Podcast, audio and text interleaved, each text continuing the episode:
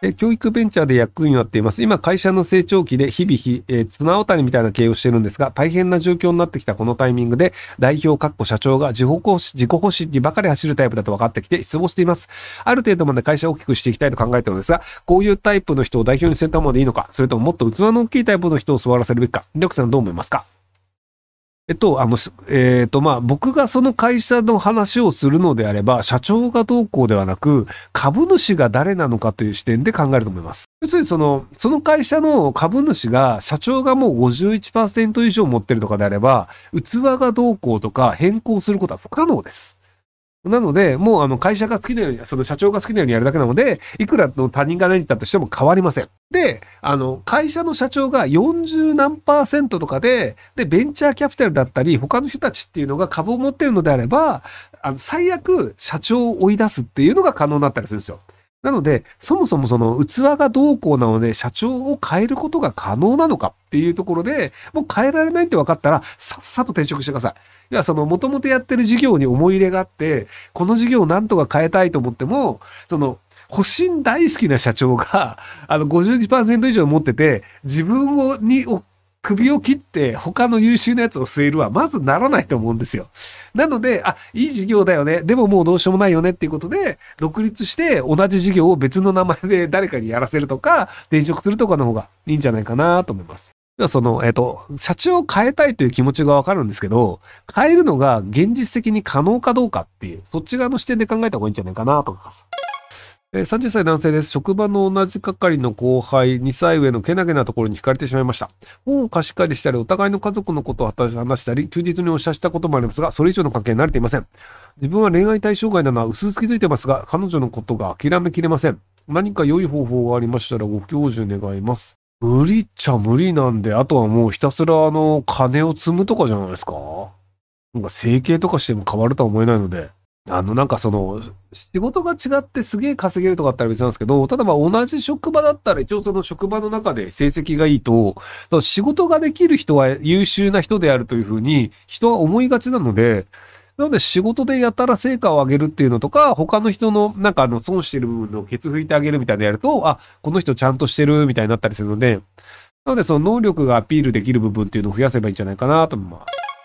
いつも楽しく拝見しております。私は JavaScript で PHP や DB などそこそこのフロントのコーダーなんですが、アメリカの高単価バイトなどを格闘する方法があったら教えていただきたいです。難しいんじゃないですかね。あの、リモートで外国の人に話すのが高単価バイトっていうのは難しくて、ただ別にあのリモートで外国人雇うっていうのはいっぱいあるので、なので、一応英語が喋れるようになって、で、その、あの、いろんな会社とかに、あの、俺こういうのできますよっていうのをレジュメを送りまくるとかで、ただその外国人からいきなりそんなもん来たとしても相手にならんってなるので、なので、あの、えっ、ー、と、オープンソースのプロジェクトとかに参加して、そこでそれなりに実績を上げるとかの方が早いんじゃないかなと思いますけど、なので、あの、えっ、ー、と、インド人とかが結構、その、あの、バグをメールで連絡してくれるみたいなのがあって、で、あの、ありがとうってなると、じゃあそのなんか会社のレジュメに書きたいから、これをあなたのサイトにそういうの書いてくれませんかみたいなのが結構来たりするんですよね。そういう感じで、あの、自分の業績っていうのを客観的に分かるようにして、で、その就職するときに使うみたいなのは、割と、あの、その第三国の人たちは頑張ってるみたいですね。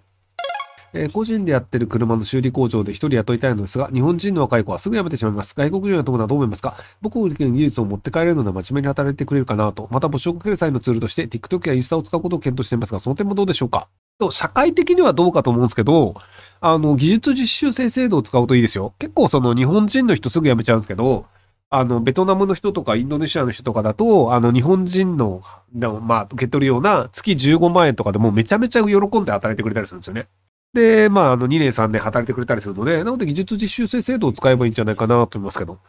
で、あの、技術実習生制度を使ってるところとかって、割とあの、いろいろその、なんか JC とかそこら辺とか相談してみると、結構あったりするので、なのでそこら辺の業者から紹介してもらった方がいいと思いますよ。あの、いきなり外国人が来たとして、その生活する文化だったりとか、じゃあこういう寮に住んだ方がいいよみたいな、その外国人が働くための生活基盤を作るとかって、いきなり素人がやってきても難しいと思うんですよね。日本語もそんなに喋れないと思うので。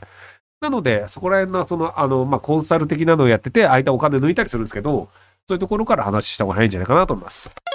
えー4月1日の勤務開始の雇用契約を交わしたので辞めたいと思っています。契約違反なので訴えられたりしますか？えっと、法律上は訴えることは可能なんですけど、その内定蹴ったからで訴えて金払ったみたいな話ってほとんど聞かないですよね。あの結局弁護しないのが損だよねみたいなのが多いので。なので、まあ、よほどのひどい状況じゃなければ大丈夫じゃないかなと思いますけども。